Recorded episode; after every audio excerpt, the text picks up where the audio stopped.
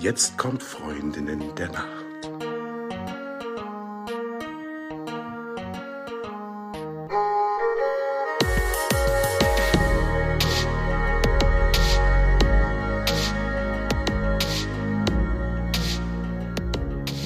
Hallo und herzlich willkommen zur neuen Folge von Freundinnen der Nacht. Mein Name ist Talea und bei mir ist die Eva. Hallo. Und wir haben heute noch einen ganz besonderen Gast, denn bei uns ist auch der Christoph Malzburg. Christoph ist Unternehmer und Schlafcoach, aber dazu gleich mehr. Ähm, vorab eine Frage. Eva, wie hast du heute Nacht eigentlich geschlafen? Gut. Punkt. Mehr will ich dazu nicht sagen. Bei Christoph immer, wenn Talia mich fragt, habe ich echt beschissen geschlafen, obwohl ich eigentlich immer gut schlafe, außer die Nächte, bevor Talia mich fragt. Aber heute Nacht habe ich gut geschlafen und dabei soll es dann auch bleiben. Aber ja. das habt ihr doch letztes Mal schon besprochen, wie das dann, also was das für Gründe sein können. Ja, Dafür, ja, das ja. gelöst. Okay. Ja, ja. Also manchmal lösen wir es, manchmal nicht. Und es ist ja auch nur, weil ich äh, Schlafcoach bin, habe ich ja nicht jede Nacht perfekten Schlaf. So also. Ja. genau. Christoph, wie hast du denn geschlafen? Ich bin Unternehmer und Schlafcoach und kann prahlen heute, dass ich ganz wunderbar geschlafen habe, weil ich ähm, um halb zehn neben meinem kleinen zweieinhalbjährigen Sohn glücklich und zufrieden eingeschlummert bin und durchgeschlafen habe bis heute Morgen um sieben. Oh. Also von daher habe ich sehr gut geschlafen. Und Lea, du, wie hast du geschlafen? Ich habe auch hervorragend geschlafen. Ich fühle mich fit und ich bin total glücklich, dass das alles so gut funktioniert hat. Denn gestern Abend hatte ich so viel zu tun. Ich habe gestern ziemlich lange gearbeitet und eigentlich mache ich das gar nicht gerne, dass ich noch in die Abendstunden, bis in die Abendstunden vorm Laptop sitze. Äh, und da habe ich schon darüber nachgedacht, hm, ob ich dann vielleicht heute Nacht ein bisschen unruhiger schlafen werde. Und heute Morgen bin ich aufgewacht und alles war super. Also von daher hervorragend. Und dann kommen wir auch gleich zum Thema, denn Christoph, du bist ja auch Schlafcoach, das hast du ja gerade schon erwähnt. Äh, und ich würde gerne einmal vorab sagen, dass es hier für uns überhaupt keinen Wettbe Wettbewerb gibt, sondern dass wir es als Inspiration unter KollegInnen sehen, als Austausch von Herangehensweisen und dass wir total froh sind, auch hier von deiner Erfahrung zu hören. Und deswegen würde ich dich auch nochmal bitten, dich einmal kurz vorzustellen. Also wer bist du, was machst du, was treibt dich so um? Also mich treibt im Moment der Schlaf um, sehr stark und intensiv, weil das ein, ein, ein Thema ist, was für mich ähm, ein bisschen auf der Kippe steht zum endlich Durchbruch ähm, ähm, des Schlafs in unserer Gesellschaft. Ich äh, bin eigentlich, ich bin eigentlich gelernter BWLer, also ich habe 20 Jahre lang in, in der Industrie gearbeitet und habe ähm, bis in Geschäftsführung in großen Unternehmen überall gearbeitet und war immer unterwegs und habe nachts im Kopf Präsentationen gebaut und bin geflogen und habe gearbeitet wie ein, wie ein Ochse und ähm, habe irgendwann einen Strich gezogen und habe mir äh, überlegt, dass ich mal eine Auszeit nehme und mir überlege und gucke und spüre ganz besonders, was mich ähm, bewegt und was ich gerne tun möchte und bin über Umwege bei dem Thema Schlaf gelandet, als auch wieder als Unternehmer in dem Sinne, aber diesmal in einem kleinen Startup-Unternehmen, was es heute auch noch gibt und wo ich heute auch noch Gesellschafter bin ähm, und wir äh, Schlaftechnologien entwickeln. Infrasonics heißt das Unternehmen. Und ähm, ich habe mit der Zeit dann gemerkt, dass es nichts bringt, eine Lösung zu suchen, sondern es muss verschiedene Lösungen für den Schlaf geben und habe auch über eine psychotherapeutische Ausbildung, ja, also ich habe selber eine Therapie gemacht und habe dann eine psychotherapeutische Ausbildung gemacht für mich als Person, die mir natürlich jetzt sehr hilft. Ähm, bin ich, habe ich angefangen zu coachen weil ich gemerkt habe, dass mir das Spaß macht, dass ich das ganz gut kann, glaube ich, und dass ich damit Menschen ähm, viel intensiver helfen kann, zu ihrem eigenen Problem hinzufinden und dann über das Problem zu einer Lösung zu kommen. Ähm, bin jetzt mittlerweile Solo-Unternehmer, wenn es mal so nennt. Ich ähm, berate Unternehmen zum Thema Schlaf, ich coache, ich mache Gesundheitstage, ich ähm, bin Speaker, ich stelle mich auf Bühnen und propagiere und äh, äh quatsche über das Thema Schlaf, damit viele Menschen davon hören und, und Zugang finden. Ich betreue relativ viele Profileistungssportlerinnen, ähm, Profivereine, Fußball-Bundesliga, erste, zweite Fußball-Bundesliga, ähm, äh, Olympioniken, die ich jetzt warm mache sozusagen für das Thema Tokio und Schlaf, wenn es dann hoffentlich auch so kommt. Ähm, also nicht der Schlaf, sondern Tokio. Und ähm, ähm, genau, so ich, also ich bin multiple unterwegs, bin in verschiedenen Projekten engagiert, ähm, Chronobiologie, da habt ihr auch einen wunderbaren Podcast Comment wenn man da schon mal so ein bisschen die Werbetrommel macht. Ähm, also unterschiedliche Projekte, Themen bin ich jetzt unterwegs als Solo-Unternehmer zunächst mal. Ja, damit hast du eigentlich die nächste Frage schon so ein bisschen beantwortet. Ähm, wie und warum bist du Schlafcoach geworden? Also letztendlich, weil du auch für dich selber gemerkt hast, dass das ein Thema ist, was dich sehr interessiert und du Menschen helfen willst? Ja, ich sage mal gar nicht so unbedingt Interesse. Also ich habe immer viel, auch als ich gearbeitet habe, viele Projekte gemacht, die mich eigentlich nicht interessiert haben. Was mich interessiert haben, waren die Menschen dahinter. Also nicht interessiert, sondern berührt. Und dieses immer wenn es um Marktforschung ging und warum Leute irgendwie was tun und wie man sie bewegen kann, gewisse Dinge zu, ähm, zu tun, in dem Falle zu kaufen, ähm, hat habe ich angefangen dann in dieser Pause zu sagen, okay, ich will nicht gucken, was mich interessiert, sondern was mich berührt oder wo was passiert in mir. Und da habe ich gemerkt, dass dieses Thema unheimlich interessant ist für mich, weil es weggeht von dem höher, schneller, weiter Gas geben, sondern von dem Loslassen und ähm, abgeben können. Und also was wir jeden Abend tun, wir lassen den Tag los und geben ab in die Nacht. Das ist ja dieser Übergang. Und da scheitern die meisten Menschen daran. Das ist ja das große Problem, was wir heute haben. Und wie Menschen damit umgehen und was sie bewegt und was, was man da tun kann, das hat mich einfach äh, gepackt. Und ja, und ich habe mir ein großes Thema gesucht, eins, wo ich wirklich was verändern kann, ähm, was Auswirkungen hat wirklich. Und das passt irgendwie alles bei dem Schlaf dann. Mhm. Ja. Und war das auch ein Stück weit aus einer eigenen Motivation heraus? Also ähm, ich bin auch von Hause aus BWLerin und du erzähltest ja davon, äh, du hast auch viel gearbeitet und hast du gemerkt, ähm, dass es für dich auch dann herausfordernd ist, auch vernünftig zu schlafen. Also war das auch noch ein Beweggrund oder hat das eher am Rande mit reingespielt? Eher, eher am Rande. Also ich habe immer eigentlich ganz gut geschlafen. Ähm habe aber auch keine Ahnung gehabt, ob ich wirklich gut geschlafen habe, aber ich habe das Gefühl gehabt, dass mich das jetzt nicht, also ich habe nicht endlos im Bett gelegen gegrübelt oder bin irgendwie dauernd aufgewacht oder so. Und ich habe eigentlich mal ganz gut geschlafen, habe es aber ohne Verständnis getan. Und da hat es natürlich einiges auch für mich persönlich jetzt getan. Aber es hat, war nicht der eigentliche Beweggrund, dass okay. ich Schlafprobleme hatte. Ja. Eher dieses, es ist alles zu viel und ich wie kriege ich es runtergefahren? Das war eher so mein Thema. Ja, ist ja äh, oft ein Thema, um auch erholsamen Schlaf zu finden. Äh, und da meine nächste Frage an dich, was sind deiner Meinung nach die größten Hürden, um erholsamen Schlaf zu finden? Das erste ist, und das klingt immer ein bisschen langweilig, aber so ist es nun mal, es ist das Thema Wissen. Das heißt, wir wissen viel zu wenig über den Schlaf. Also die Menschen haben keine Ahnung. Heute wissen sie, hm, ich sollte vielleicht gewisse Dinge nicht essen ähm, oder ich sollte mich mehr bewegen und ich brauche irgendwie Dinge, um präventiv gesünder zu leben. Die Menschen wissen einfach gar nicht, was das überhaupt ist, was da passiert im Schlaf und warum, wie was läuft und was der eigentlich tut und warum der so wichtig ist. Ähm, das ist für mich die erste Hürde. Das heißt, wir haben keine, äh, wir haben keinen, äh, keinen, der das propagiert und wir haben keine Informationsstelle, die Menschen beibringt, was Schlaf ist eigentlich und wie gut er ist und wie er funktioniert. Das zweite ist für mich dem Schlafen Platz zu geben im 24-Stunden-Rhythmus. Ne? Also zu sagen, wie schlafe ich? Das ist das dritte Thema, die Individualisierung. Das heißt, wie bin ich? Was brauche ich? Wie schlafe ich? Wie ist mein Rhythmus? Was kann ich? Was will ich? Was tue ich? Was mag ich? Wie möchte ich leben? Wie ist meine genetisch verankerte natürliche Schlafrhythmussituation vorgegeben? Das heißt, was für eine Chronobiologie habe ich in mir verankert?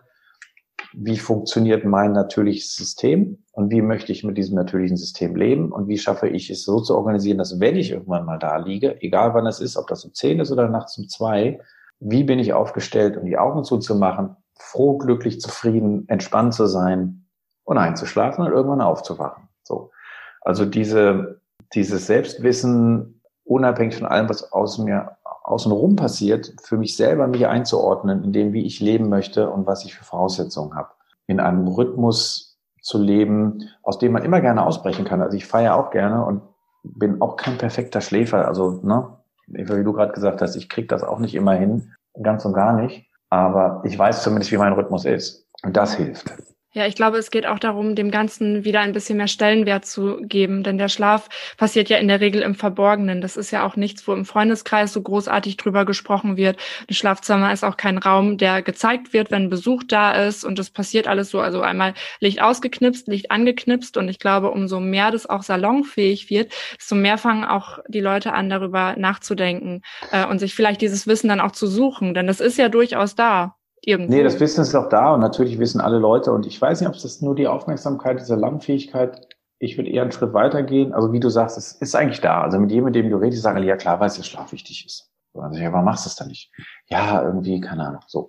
Ich glaube, dass was dem Schlaf fehlt, ist die Sexiness. Also dem Schlaf fehlt, fehlt ähm, der Lifestyle, fehlt ähm, der Zugang über, dass man das heute macht und dass das irgendwie dazugehört, dass, also ich meine, Food Bowls fotografieren und irgendwie Sixpacks und Personal Trainer und so, das ist ja en vogue, man macht es ja so. Das machst du beim Schlaf nicht. Ne? Also man redet abends an der Theke nicht drüber, ähm, man prahlt nicht damit, dass man acht Stunden geschlafen hat. Das ist nicht cool.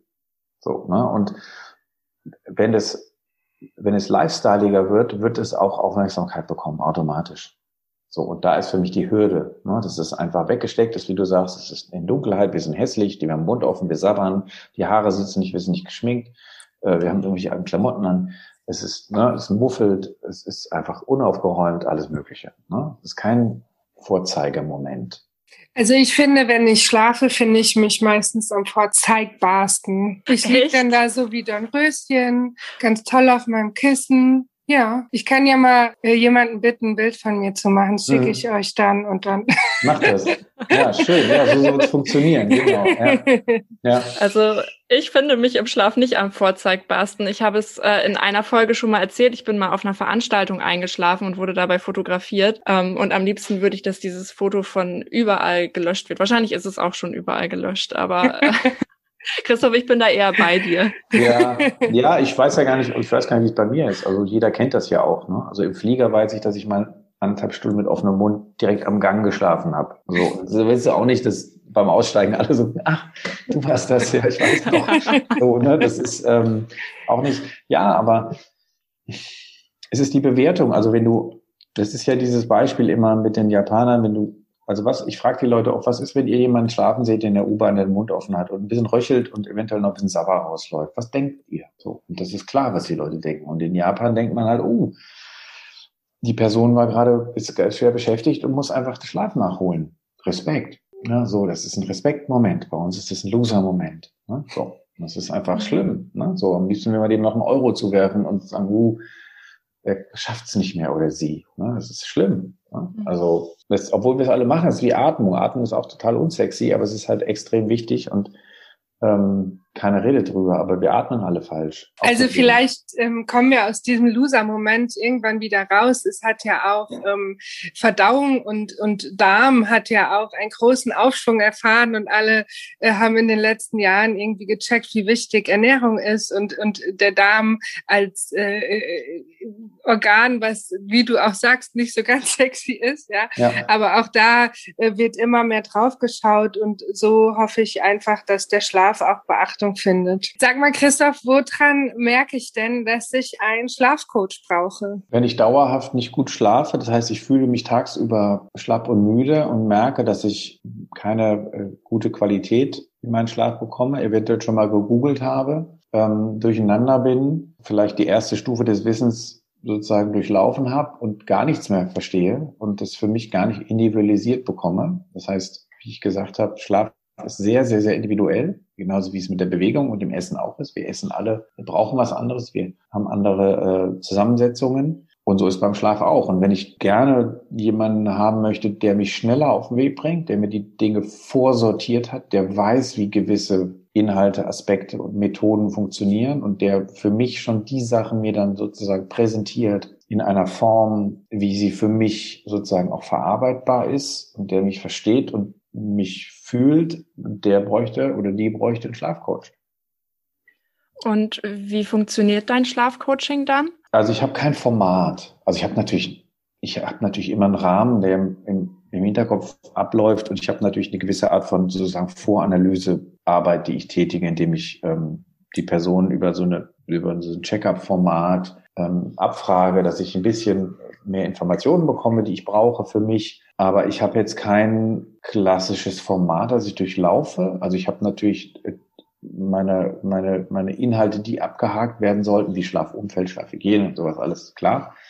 Aber ich weiß nie, was kommt. Ich merke, dass ich, dass viele meinen Coachings eher fast psychotherapeutische Arbeit mache, also verhaltenstherapeutische Arbeit mache. Also es gibt Leute, die wollen nur jammern. Ne? Also die wollen jammern einfach. Und die wollen jammern, dass sie nicht gut schlafen und die wollen jammern, dass sie nachts aufwachen und jammern und dass das Jammern einfach, und sie sehen nicht, dass sie jammern. So. Ähm, und wenn sie das mal nehmen würden, würden sie auf die Themen gucken, die sie beschäftigen und dann würden sie die lösen und dann können sie wieder gut schlafen. So. Das heißt, das ist mit dem Schlaf mal gar nichts zu tun. Die haben kein Schlafproblem, ähm, sondern die haben ein Verhaltensthema. Vielleicht mhm. nicht ein Problem, aber ein Thema. Und ähm, das heißt, manchmal muss ich alles über den Haufen werfen. Das heißt, ich analysiere vorab, also ich gucke mir die Person an, ich bewerte gewisse Aspekte, die ich wichtig finde. Ich fasse das zusammen. Wir besprechen das, wo, was ich sehe, was äh, auf dem Tisch liegt, welche Themen es gibt. Ähm, ich äh, empfehle ein Vorgehen, was vier bis sechs Wochen dauert, äh, wo ich sage, wir machen das jetzt immer in Schritten von ungefähr zwei Wochen, wo wir Dinge, Schräubchen umstellen,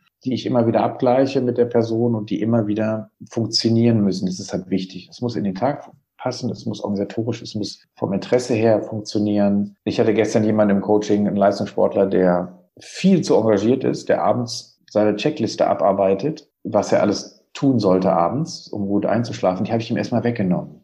Weil der Ausflug davon war nämlich, dass er, weil er so diszipliniert ist, immer noch mal Bock hatte, einfach dann eine halbe Stunde irgendeinen Schwachsinn bei YouTube sich anzugucken, um sich was zu gönnen. So, ne? Das heißt, der braucht gar keine Checkliste, sondern der musste die eher wegnehmen. Da komme ich gar nicht mit irgendeinem Format Online-Coaching um die Ecke, das bringt gar nichts, weil dann sagt er sich, ich will nicht noch mehr Aufgaben haben, was er gar nicht für sich erkannt hat. Also so, und dann lasse ich diese Themen oder diese Aspekte, die ich initiiere, durchlaufen. Wir stimmen uns alle zwei Wochen ab. Und am besten ist es am Ende des Coachings ein Verständnis für den eigenen Schlaf zu haben, ein Gefühl entwickelt zu haben für den eigenen Schlaf und Tools, nenne ich es jetzt mal, zu haben, die individuell funktionieren. So, das ist das Ergebnis, um immer auch reagieren zu können, um selber die Sache zu spüren, sich keine Sorgen zu machen und sowas alles.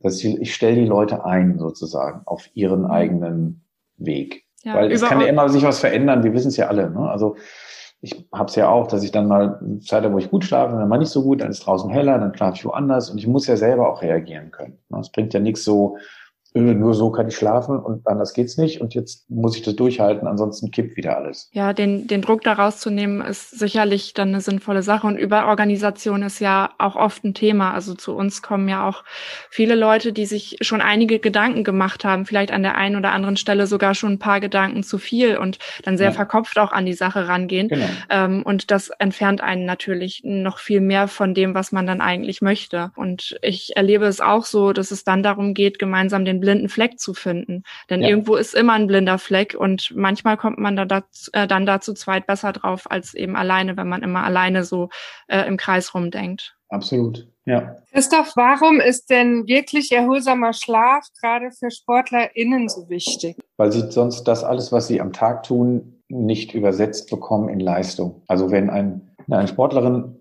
trainiert und sich gut ernährt, ist diese ganze Leistung für nichts, wenn sie in der Nacht nicht die Regenerationsprozesse durchlaufen, um Muskeln aufzubauen, um, um zu regenerieren, um irgendwie kleine Faserrisse zu korrigieren, um Organe richtig einzustellen, um äh, äh, Muskelkraft aufzubauen, um alles Mögliche. Also man braucht die Nacht, um alles das, was man tagsüber intensiv tut, auch für den nächsten Tag zur Verfügung zu haben. Also auch kognitiv sehr stark, also Taktik, Inhalte, Bewegungsabläufe, Trainingsinhalte, Wiederholungen, die dann erst in der Nacht übersetzt werden in Automatismen, in Lernerinnerungen, wann tue ich was, Taktik, was hat der Trainer gesagt, was spielt, was spielen wir am Wochenende, Fokus, Laune, Emotion wird auch in der Nacht, also jemand, der schlecht schläft und jeden Tag mit einer schlechten Laune auf den Platz kommt, es wird nicht weit gehen. Ne? Also erstmal für sich selber und außerdem hat irgendwann der Trainer, Trainerin auch keinen Bock mehr, mit der Person zu arbeiten, weil sie einfach immer scheiße aussieht und immer keinen Bock hat. Hätte ich auch nicht. Also ich kenne so Fußballer, die jeden Tag mit einer Fresse auf den Platz gehen,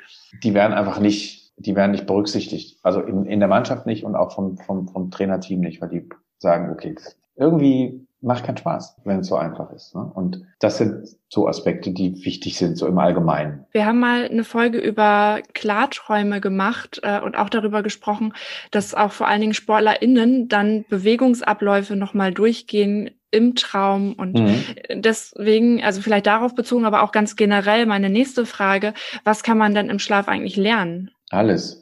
Also wir haben ja Phasen, wo wir deklaratives Wissen lernen, also eins plus eins ist zwei, ne? das ist eher in der Tiefschlafphase.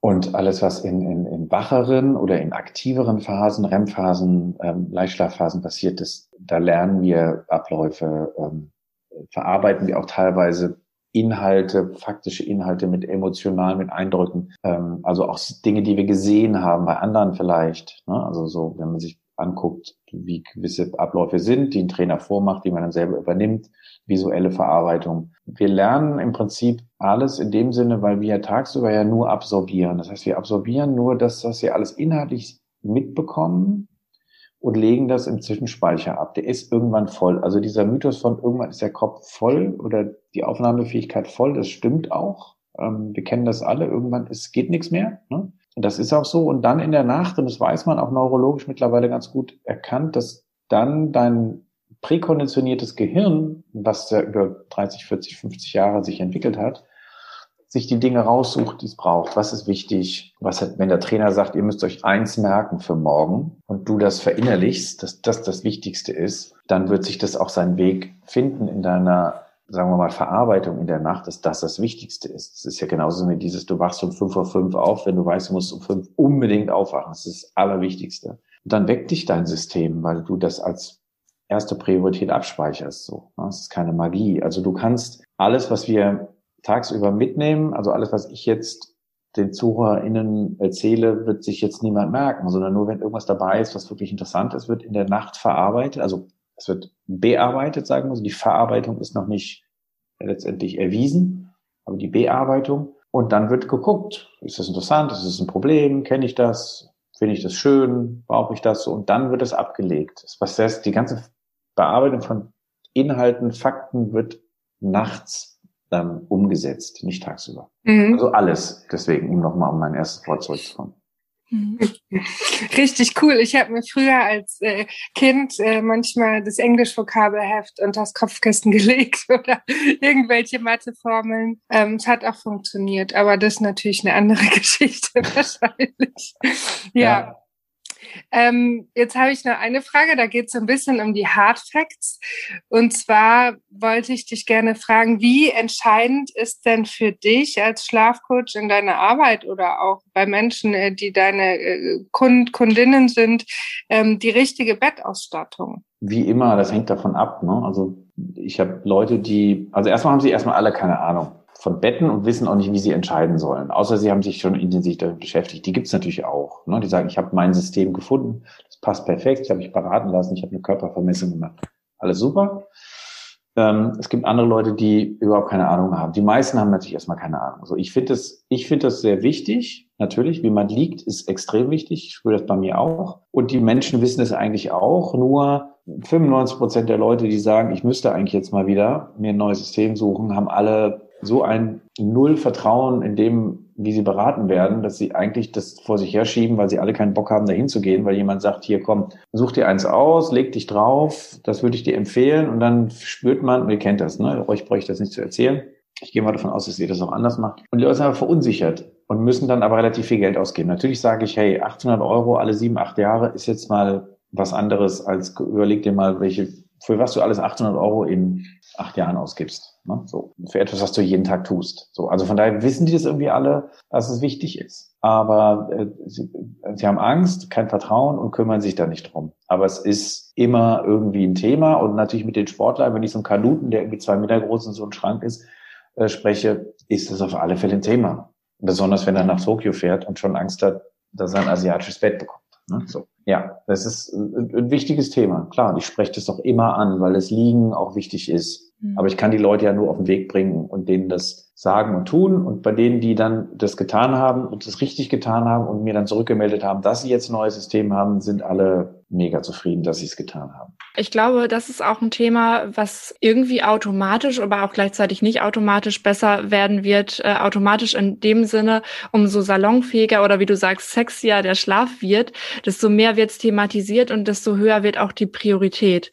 Ja. Ähm, und dann ist da auch einfach die Bereitschaft, sich mehr mit dem Thema zu beschäftigen und auch die Bereitschaft, mehr zu investieren, natürlich gegeben oder, oder wächst dann damit. Ja. Denn ich glaube, es liegt nicht daran, dass Leute nicht grundsätzlich bereit wären, sich damit zu beschäftigen oder Geld zu investieren, sondern dass da diese Hemmschwelle auch so groß ist, weil wie du sagst, an ganz vielen Stellen nicht vernünftig beraten wird und die Person dann aber eine Menge Geld ausgibt für die Katze im Sack. Das genau. ist natürlich, natürlich schon die Gefahr. Und das ist auch ein bisschen was, was wir uns so auf die Fahne geschrieben haben, was wir gerne wollen, dass die Leute da auch ähm, eigenverantwortlicher rangehen können, weil einfach präsenter ist, was das Ganze für eine Bedeutung hat.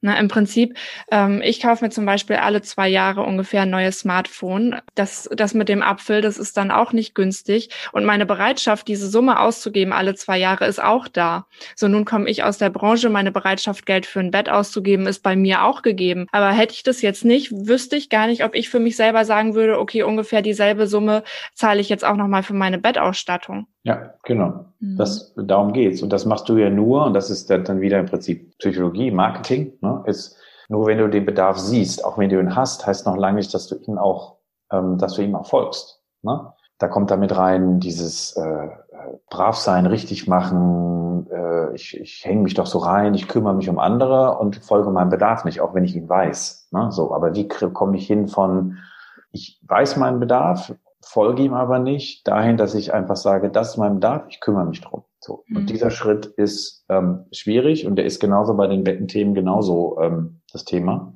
Und dann zu sagen, okay, ich lasse vielleicht mal mein Smartphone weg. Außerdem ist es absoluter Schwachsinn, sich alle zwei Jahre ein neues Smartphone zu kaufen. Aus Nachhaltigkeitssicht sowieso.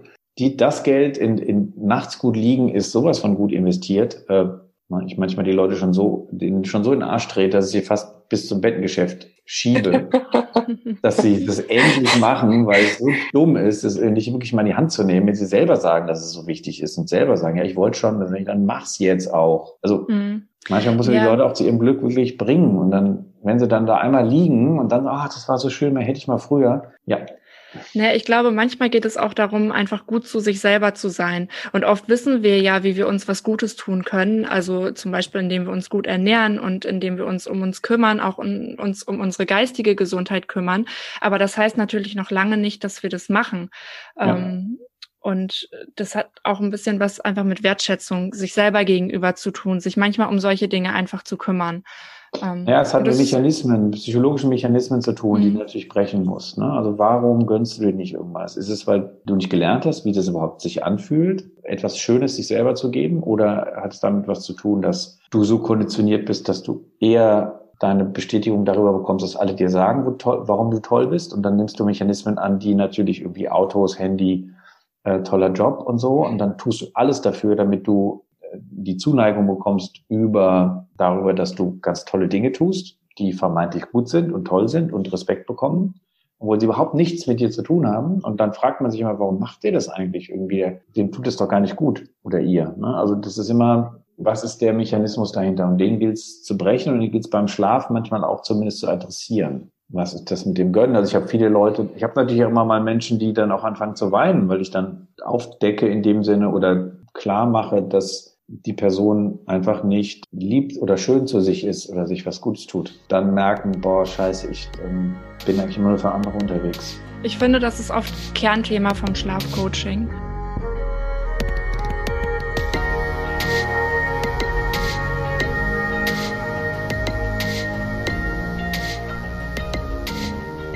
Das waren Talea und Eva, die Freundin der Nacht. Hast du denn ein bestimmtes Thema oder eine Frage zum Schlaf, mit der wir uns unbedingt beschäftigen sollen? Oder willst du uns was zu deiner Nacht erzählen? Dann schreib uns gerne an freundinnendernacht.podcast.gmail.com.